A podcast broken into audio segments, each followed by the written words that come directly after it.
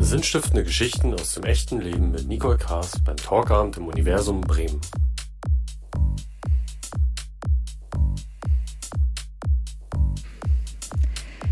Ja, Wendepunkte bedeutet ja auch immer im Leben etwas zurückzulassen, etwas Gewohntes. Und die zwei, meine zwei nächsten Gäste, die ich jetzt begrüße, die haben einiges hinter sich gelassen und ja, auch einige neue Welten erkundet. Und ich begrüße ganz herzlich Claudia Klavin und Jonathan Buttmann.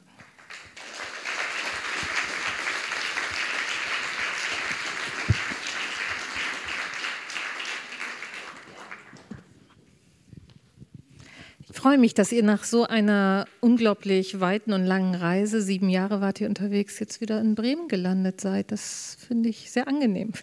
wir auch. Komm.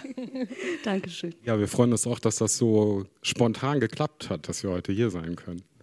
Ja, Spontanität ist, glaube ich, auch etwas, was ihr sicherlich auf eurer Reise eher auch mehr gelernt habt als vielleicht hier. Ähm, vielleicht um das kurz aufzuklären, wir hatten ja vorher einen anderen Gast eingeladen, ähm, der leider auf seinem Segelboot nicht pünktlich eingelaufen ist. So haben wir einfach das nächste Segelboot genommen, die Inti. Es geht hier ganz ruckzuck. Und ja, wir freuen uns sehr. Und ähm, Genau, fast sieben Jahre lang habt ihr ja den Atlantischen und auch den Pazifischen Ozean bereist. Mehr als 21.000 Seemeilen waren das, soweit ich mich informiert habe, mit eurem treuen Segelboot Inti, wie es heißt, oder hieß, muss man ja fast schon sagen. Hättet ihr euch jemals träumen lassen, dass äh, ja so bei euren ersten Gedanken an eine Auszeit, dass so etwas dabei rauskommen könnte? Nein, das war nie so geplant. Ähm wir wollten mal eine Auszeit nehmen. Ähm, wir sind viel gereist früher auch und ähm, auch gerne länger. Ähm, steckten in so einem Berufsleben fest und hatten uns vorgenommen, ja, wir machen mal so eine Auszeit für, für ein Jahr oder zwei, um mal so unser Leben zu reflektieren. Ja, und ähm, dass das sieben Jahre geworden sind, war nicht geplant. Was war denn der ausschlaggebende Wendepunkt vom Träumen zum Machen? Ja, da gab es verschiedene ähm, Wendepunkte, möchte ich mal sagen. Also geträumt davon haben wir schon länger. Claudia hat ja schon gesagt, dass wir gerne viel gereist sind und da haben wir immer, immer auch Aussteiger und Lebenskünstler getroffen und das hat uns immer fasziniert und wir haben immer davon geträumt, das auch zu machen, haben uns aber irgendwie nicht so richtig getraut, äh, steckten zu sehr doch in unserem Alltagsleben, in dem berühmten Hamsterrad. Ähm, was jetzt so negativ klingt, das hat uns auch viel Spaß gemacht eine Zeit lang. Wir sind in den 90er Jahren aus Bremen nach Berlin gezogen, da war viel los. Äh, ich hatte ein Tonstudio da, das habe ich selbst aufgebaut mit Freunden. Äh, das war auch eine Arbeit, die mir auch sehr viel Spaß gemacht hat. Aber irgendwie wurde der Alltag immer dichter und wir haben gemerkt, dass wir irgendwie gar nicht mehr so Zeit zum Leben und zum Reisen haben und wir wurden irgendwie immer unzufriedener. Aber wir haben es trotzdem nicht so richtig getraut, das zu machen und haben gedacht, hm, vielleicht warten wir doch bis zur Rente. Aber dann ähm, bin ich krank geworden und das hat mir dann, also ich hatte eine Krebserkrankung, die ist glücklicherweise verheilt und das hat mir dann doch ziemlich deutlich vor Augen geführt, ähm, dass man vielleicht die Träume nicht auf die lange Bank schieben sollte, dass man vielleicht, solange man es kann, ähm, seine Träume auch in die Tat umsetzen sollte. Welche Fragen oder auch Zweifel äh, musstet ihr denn auf dem Weg dann erstmal hinter euch lassen, bevor ihr überhaupt sozusagen zur Tat geschritten seid? Da waren ja wahrscheinlich viele, ja, viele Themen in eurem Kopf oder vielleicht wurden die Themen auch von anderen Menschen an euch herangetragen. Ja, natürlich. Ähm, da kam natürlich, als, als wir das Ob geklärt haben, weil es ist ja immer entscheidend, ähm, wenn man einen Traum verwirklichen will, nicht das Wie zu klären, sondern das Ob. Und als wir das Ob geklärt hatten, ja, wir wollen ähm, auf eine Reise gehen, wir wollen mit dem Segelboot unterwegs sein. Das war ein, kein langer Prozess. Wir hatten davor schon ein kleines Segelboot und waren so von diesem meditativen Zustand des Segelns an sich auch schon sehr angetan. Und von daher war das keine Frage, welches Mittel wir zum Reisen nehmen. Aber natürlich kam äh, von allen Seiten, ja, eure Rente, wollt ihr die aufs Spiel setzen? Und ähm, ihr seid ja gar nicht abgesichert, wenn ihr jetzt in dem Alter losfahrt. Und Das wurde natürlich an uns herangetragen, aber ähm, äh, uns ist auch so viel Gutes widerfahren, sage ich mal so, als das abgeklärt war. So dass das für uns dann auch so eine Motivation war, das dann auch wirklich zu tun. Man muss dazu vielleicht noch sagen, dass wir doch relativ naiv gestartet sind, ähm, weil Claudia hat zwar gesagt, wir hatten ein kleines Segelboot, aber das war so ein 20, 22 Fuß Segelboot, das ist so ein 6,5 Meter Segelboot mit einem Außenborder. Damit sind wir so über die Berliner Seen geschippert und ähm, Jetzt hatten wir uns dann doch irgendwie angelesen und in den Kopf gesetzt, dass wir jetzt auf ein größeres Boot umsteigen wollen und damit in den Pazifik segeln wollen. Da haben uns natürlich auch so einigen, einigen Vogel gezeigt und haben gesagt, sag mal, ihr seid doch komplett wahnsinnig, was ihr davor habt. Ähm, aber auch da wieder durch dieses, diese Entscheidung, es zu tun, sind wir mit Leuten in äh, Kontakt gekommen, die damals noch, damals gab es noch nicht so diese YouTuber-Szene, sondern mehr so die Blogger-Szene, also Leute, die Blogs geschrieben haben, Online-Tagebücher. Und mit denen waren wir halt mit vielen in Gespräch, die auch so in unserem Alter gestartet sind. Und die haben uns immer wieder ermuntert, weil da doch tatsächlich relativ viele dabei waren, die mit einem ähnlichen Erfahrungsstand gestartet sind und die gesagt haben, hey, wir haben auch noch gearbeitet, wir hatten auch nicht die Zeit, uns auf alles vorzubereiten. Ähm, ihr müsst das einfach, ihr müsst, ihr müsst das Wichtigste, was ihr tun müsst, ist, dass ihr einen Zeitpunkt findet und dann fahrt los und dann tastet euch da langsam ran. Und so haben wir das dann auch gemacht. Ja, also dazu muss ich kurz ergänzen, ähm, dieses Boot, ähm, mit dem wir letztendlich losgefahren sind, haben wir in Holland gekauft, durch die Kanäle geschippert bis nach Berlin, haben das innerhalb von einem Winter klar gemacht und ähm, durch die Kanäle sind wir mit gelegtem Mast gefahren und gesegelt sind wir gemeinsam das Boot überhaupt erst, als wir auch schon losgefahren sind. Also haben wir uns gemeinsam sozusagen an dieses Boot überhaupt erst gewöhnen müssen. Von daher war das so eine Learning by Doing, aber gemeinsam Geschichte mit diesem Boot. Ihr seid dann aber ja auch schon fast losgefahren, ne? Wir sind eigentlich ziemlich direkt losgefahren. Also ähm, 2013, vielleicht erinnert sich der eine oder andere, war ein ziemlich straffer Winter. Äh, und wir hatten ein Stahlboot, äh, da musste man viel Lackarbeiten machen und das war einfach zu kalt. Und es wurde immer später und immer später. Und äh, wenn man so eine Tour von Deutschland aus machen will, dann will man eigentlich in, im Herbst irgendwann spätestens in, in Spanien ankommen, um vor dem Winter geflohen zu sein und nicht die Herbststürme in der Nordsee und in der Biskaya erleben zu müssen. Und so hatten wir es von Anfang an dann doch relativ eilig. Wir sind dann als erstes nach Bremen gefahren, haben hier nochmal einen Monat verbracht, haben noch das Nötigste vorbereitet und haben uns dann aber so bastelnd äh, Richtung Kanarische Inseln bewegt und mussten dann halt auch relativ schnell so unsere ersten Nachtfahrten machen und unsere mehrtägigen Überfahrten. So. Ich glaube, wir gucken jetzt einfach mal ein bisschen rein, weil wir müssen ja auch mal alle mitkriegen, worum es hier eigentlich geht. Ne? Haben, ihr habt einen kleinen Film mitgebracht.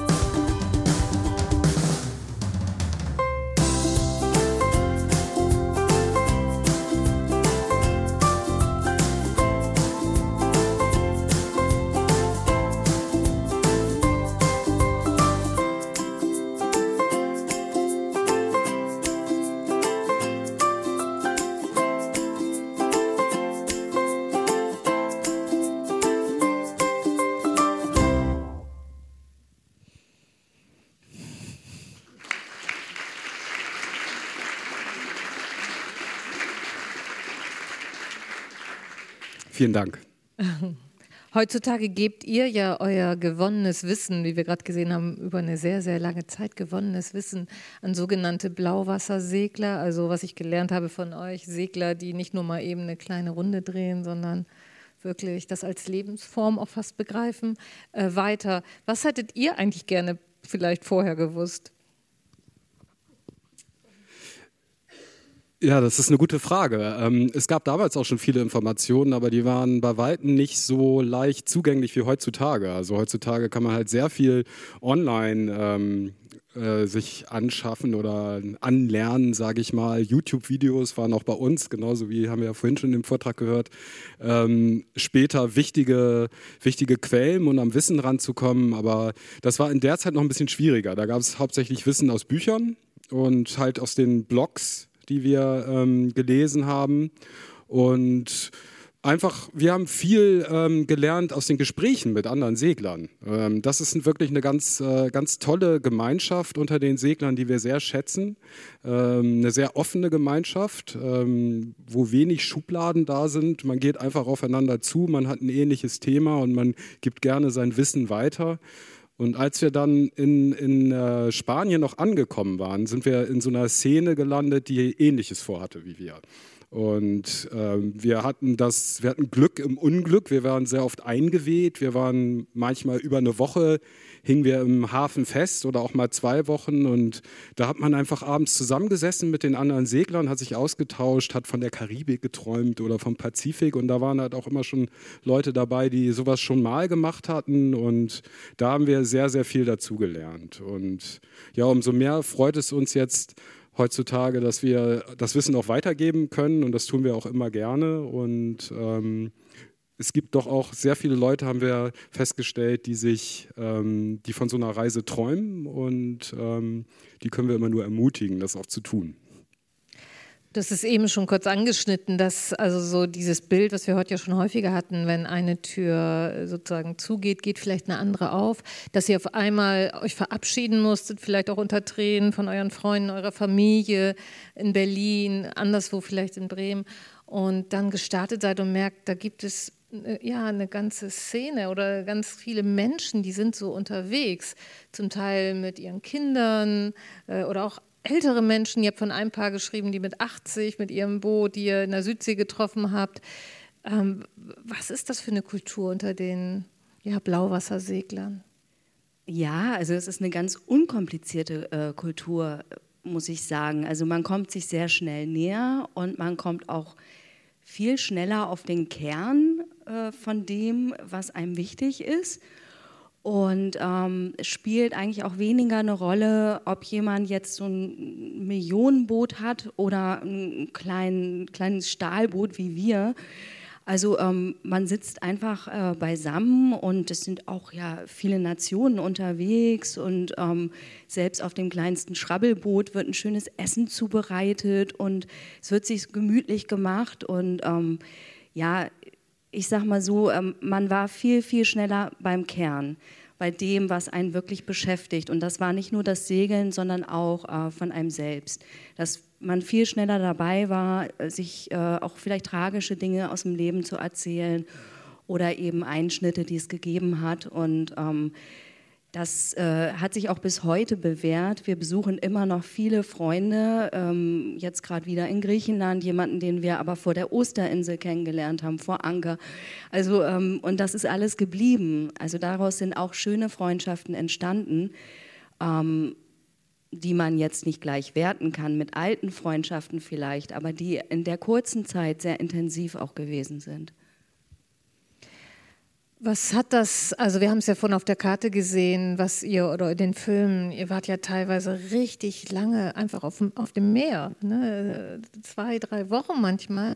Was hat das mit euch gemacht? Einfach nur in dieser, ja, in dieser Umgebung, auf eurem kleinen, auf eurer kleinen Inti und um euch herum ist nichts, außer das Meer, die Tiere. Aber was hat das mit euch gemacht? Ähm, also ich muss sagen, das war das, was uns am meisten Kopfschmerzen bereitet hat vor der Reise, weil wir hatten irgendwie uns überlegt, oh, da ist man da so draußen, wird einem da nicht langweilig, schlagen wir uns da nicht die Köpfe ein auf so engen Raum. Aber es war genau das Gegenteil und ähm, das hatten wir vorhin auch schon in dem Vortrag mit dem Eis, da mich viele Sachen erinnert an diese Reise durch Grönland. Man hat auf einmal diese Weite und diese Natur um sich herum. Ja, und beim Segeln auf dem Ozean, ähm, allein dieser Rundumblick, dass man einfach mal um sich herum nichts hat, außer Wasser. Und es ist nicht nur nichts, da sind Wolkengebilde, da sind Tiere, da ist nachts das Meeresleuchten, da ist ein unglaublicher Sternenhimmel, der, der frei ist von jeglicher Lichtverschmutzung. Und also es gibt unheimlich schöne und intensive Momente da draußen.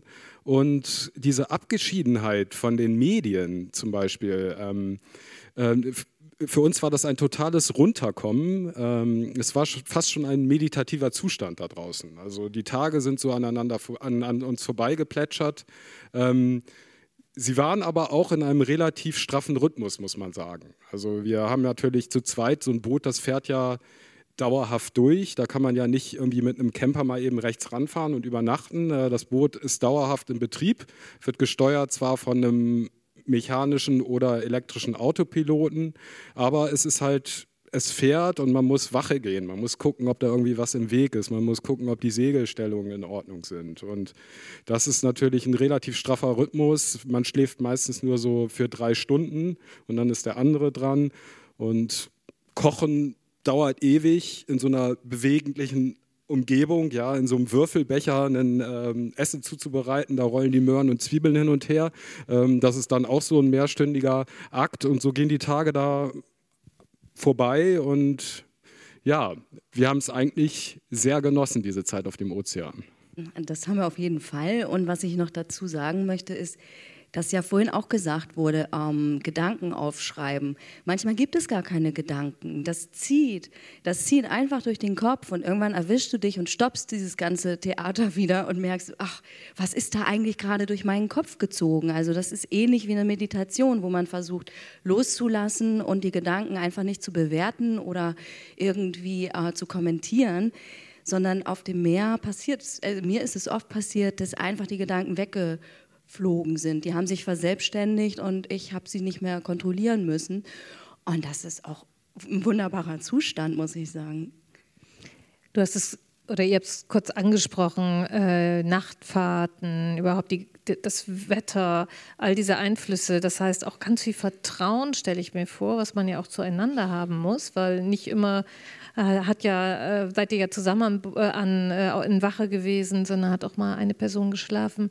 Und ich glaube, so eine alte Seglerweisheit sagt ja, ein, äh, ein Jahr als Paar auf dem Meer ist wie fünf Jahre an Land. Ne? Ähm, ihr wart frisch verheiratet. Was hat das mit euch als Paar eigentlich gemacht? Ähm, ja, wir waren zwar frisch verheiratet, aber wir kannten uns schon äh, 20 Jahre vorher, muss ich gestehen. Trotzdem. ähm, wir haben uns einfach gedacht, das ist vielleicht eine ganz schöne ähm, romantische Sache zu heiraten und dann sozusagen in die Flitterwochen zu starten, aus denen dann ja sieben Jahre geworden sind. Ähm, ja, was hat es aus uns gemacht? Also wir wurden tatsächlich von vielen Freunden so, bevor wir losgefahren sind, so mal dezent beiseite genommen äh, vor der Reise. Ja, wir waren ja so zwei Großstädter, so die so ihr individuelles Leben gelebt haben, so jeder seinen Job, jeder so seinen Freundeskreis. Man hat sich am Wochenende oder abends gesehen oder nachts. Ähm, und die haben dann halt gesagt, uh, auf so engem Raum, wir hatten ja nur einen ganz beschränkten Raum und wir hatten nur eine Tür, eine Klotür.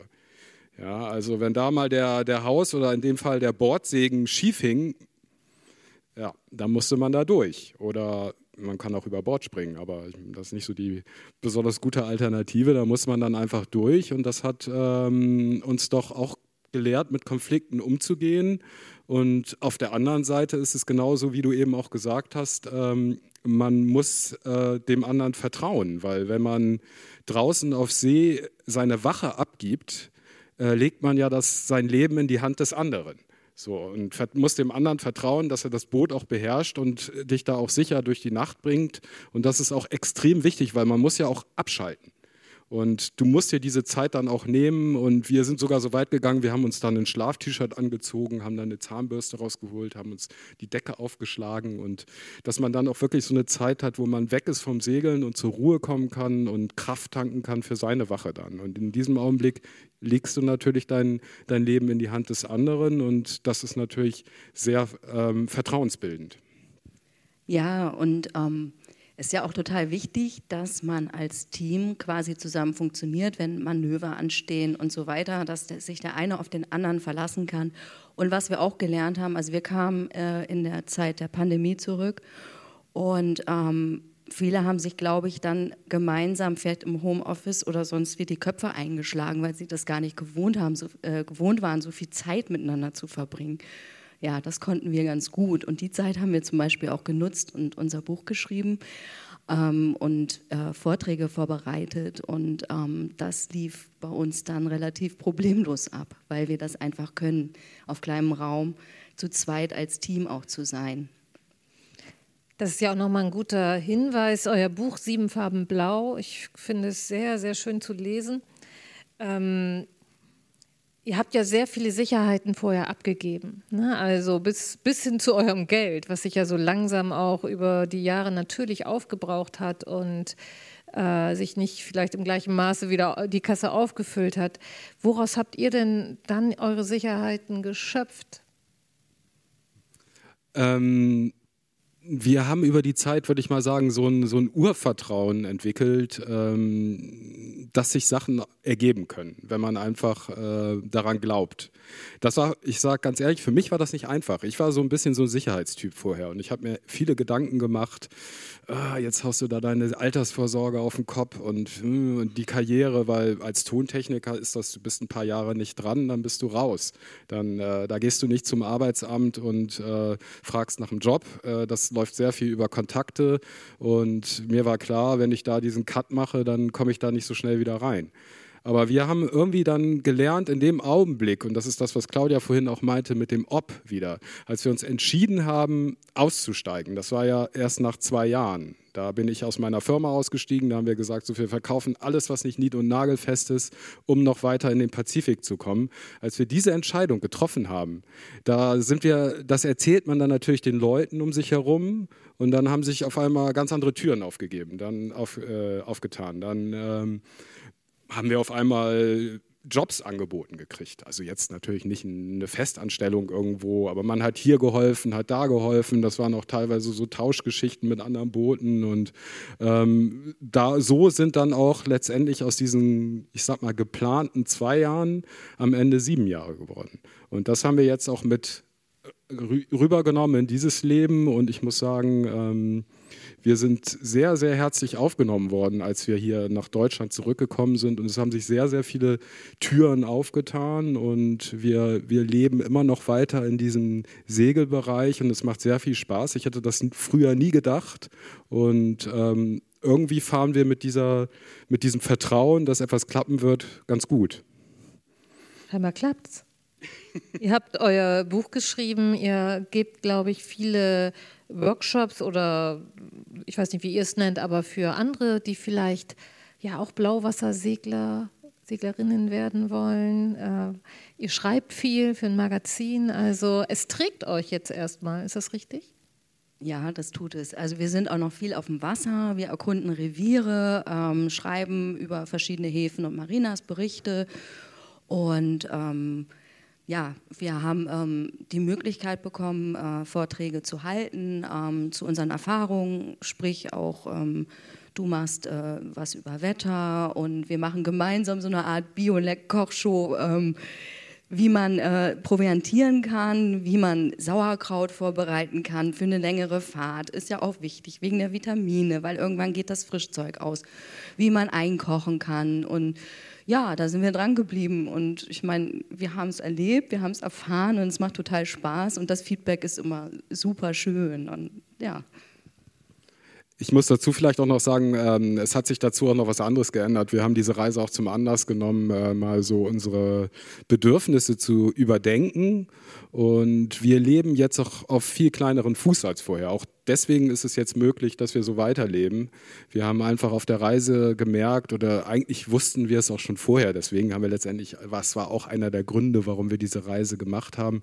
Wir wollen mehr Zeit haben. Wir wollen mehr Zeit haben für uns. Wir wollen mehr Zeit haben, äh, unsere Umwelt wahrzunehmen. Wir wollen nicht mehr nur in diesem Hamsterrad vorankommen äh, oder uns im Kreis drehen. Und dadurch, dass wir halt unsere Bedürfnisse überdacht haben, brauchen wir jetzt einfach auch weniger Geld und kommen auch mit weniger Arbeit zurecht. Ähm, wir haben dadurch weniger Luxusgüter, aber irgendwie habe ich das Gefühl, wir sind für uns glücklicher dadurch, oder?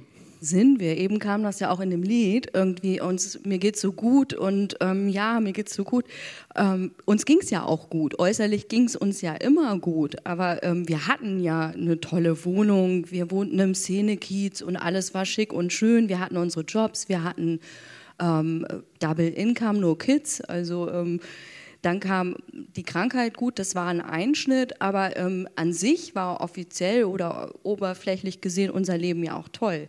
Es war nur einfach diese Sehnsucht da oder nach irgendwie doch noch mehr zu erleben oder äh, was zu erfahren. Und ja, so, das äh, war dann letztendlich mit der Krankheit zusammen auch so ein Kick, zu sagen, unser Leben ist zwar gut, aber irgendwas stimmt doch nicht.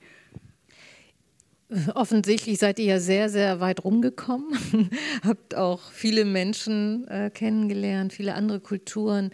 Welche Kultur hat euch vielleicht besonders auch jetzt für euer zukünftiges Leben oder für das, was ihr jetzt lebt, beeinflusst oder inspiriert oder auch beeindruckt vielleicht?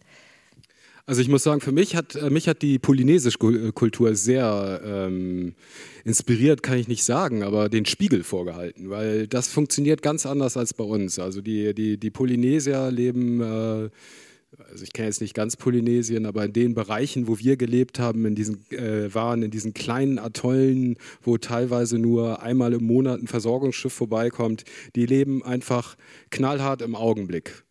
Hier und Jetzt. Und das geht so weit, dass wir uns teilweise verabreden wollten mit jemandem. Ja, man wird da überall herzlich willkommen, weil du bist ja der Kontakt zur Außenwelt. Keine, teilweise gibt es ja gar kein Internet.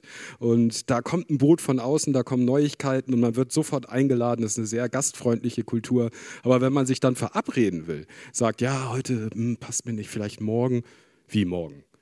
Weiß ich doch nicht. Morgen kann ein Sturm sein. Morgen kann ein guter Fisch hier Schwarm vorbeischwimmen, dann muss ich fischen gehen. Also das ist äh, sowas, was äh, absolut konträr ist zu dieser Kultur, in der wir ja groß geworden sind. Bei uns äh, macht man ja sehr viel auf Sicherheiten, man denkt sehr weit im Voraus und da wird einfach knallhart im Augenblick gelegt und das hat mir dann doch auch oft zu denken gegeben. So, ähm, ich will jetzt nicht bewerten, was besser und schlechter ist. Das liegt wahrscheinlich irgendwo in der Mitte. Aber ich muss sagen, ich bin dadurch auch für mich gelassener geworden und achtsamer, ja, um mal so einen Modebegriff, sage ich mal, zu benutzen. ich gucke mir mehr den Augenblick an und versuche meine Entscheidungen mehr im Augenblick zu treffen. Ich kann das nur unterstreichen. Mir ging das dort genauso. Also diese, auch diese Gelassenheit. Also es war sehr viel unaufgeregter und es war sehr viel Solidarität da. Also gar nicht mal, dass das unter Solidarität lief, sondern das passierte einfach. Also wir sind so oft beschenkt worden, auch ohne dass äh, erwartet wurde, dass wir irgendwas zurückgeben oder sowas. Das kommt einem ja selbst als Mensch, der hier sozialisiert ist, auch komisch vor, wenn man nichts zurückgibt, wenn man jetzt so eine riesen Bananenstaude äh, Geschenke, geschenkt bekommt oder sowas. Also ähm, das fand ich schon, also dieses teilweise auch so dieses herzliche Geben, ähm, das hat mir auch wirklich immer hat mich sehr beeindruckt, sage ich mal so. Und das, was Jonathan natürlich gesagt hat, auch ähm, dieses ähm, stärker den Augenblick zu schätzen und einfach ähm, sich mehr zu fokussieren. Jetzt seid ihr ja auf eurer Reise gerade hier angelegt wieder, ne? oder habt angelegt in Bremen oder in Deutschland. Ähm, gibt es schon am Horizont, zeichnet sich irgendetwas ab, wo der Wind euch vielleicht wieder hintreiben könnte? ja, ähm, wir haben tatsächlich, wir haben letztes, letzten Winter, das war auch mal eine interessante Reise, eine Reise kreuz und quer durch Deutschland gemacht und haben, in, haben ganz, ganz viele Segelvereine in Deutschland besucht und haben da unsere, unsere Show und wir haben so eine Bildershow von der Reise vorgetragen. Und in einem der letzten Vorträge kam ein älterer Herr auf uns zu und hat gesagt, hey, ich bin, werde nächstes Jahr 80 und will mein Boot loswerden. und ihr werdet genau die Richtigen. Und ja, jetzt sind wir uns diesen Sommer einig geworden und ähm, es sieht ganz so aus, das Boot liegt im Bodensee, ja, also erstmal gefangen.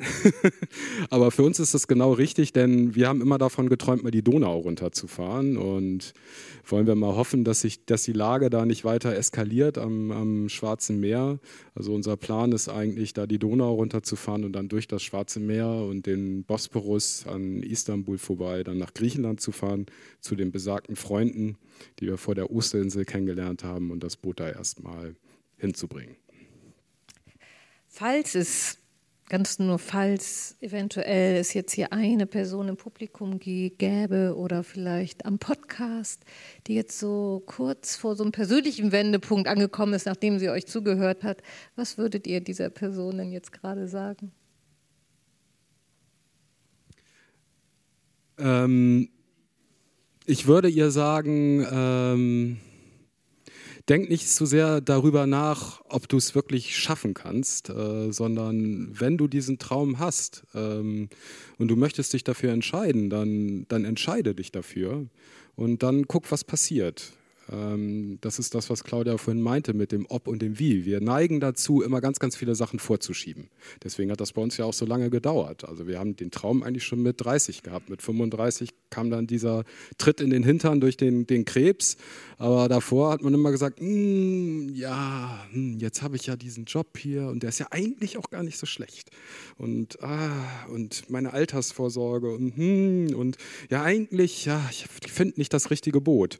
Aber wenn man, als wir in dem Augenblick, wo wir uns entschieden haben, wir machen das, kamen auf einmal ganz, ganz viele Sachen auf uns zu. Ja, da kamen Leute auf uns zu, die haben gesagt, hey, ich, ich habe hier ein Schweißgerät, ihr braucht doch ein Solarpanel. Hier, nimm doch einfach mit, kannst du das Solarpanel schweißen. Oder irgendwie, ich kann euch anderweitig unterstützen. Ich, ich gebe euch irgendwie ein paar Tipps, wie ihr ähm, am besten proviantiert. Kommt doch mal vorbei, ich zeige euch, wie ihr einkocht. Dann seid ihr, habt ihr immer frische, frische Sachen auf eurer Ozeanüberquerung.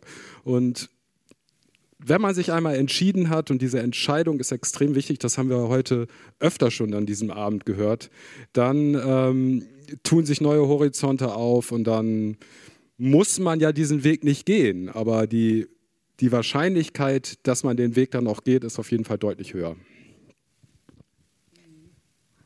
Ich überlege immer gerade, ich überlege noch, ähm, die Entscheidung zu treffen, denke ich auch, ist das Aller, Allerwichtigste.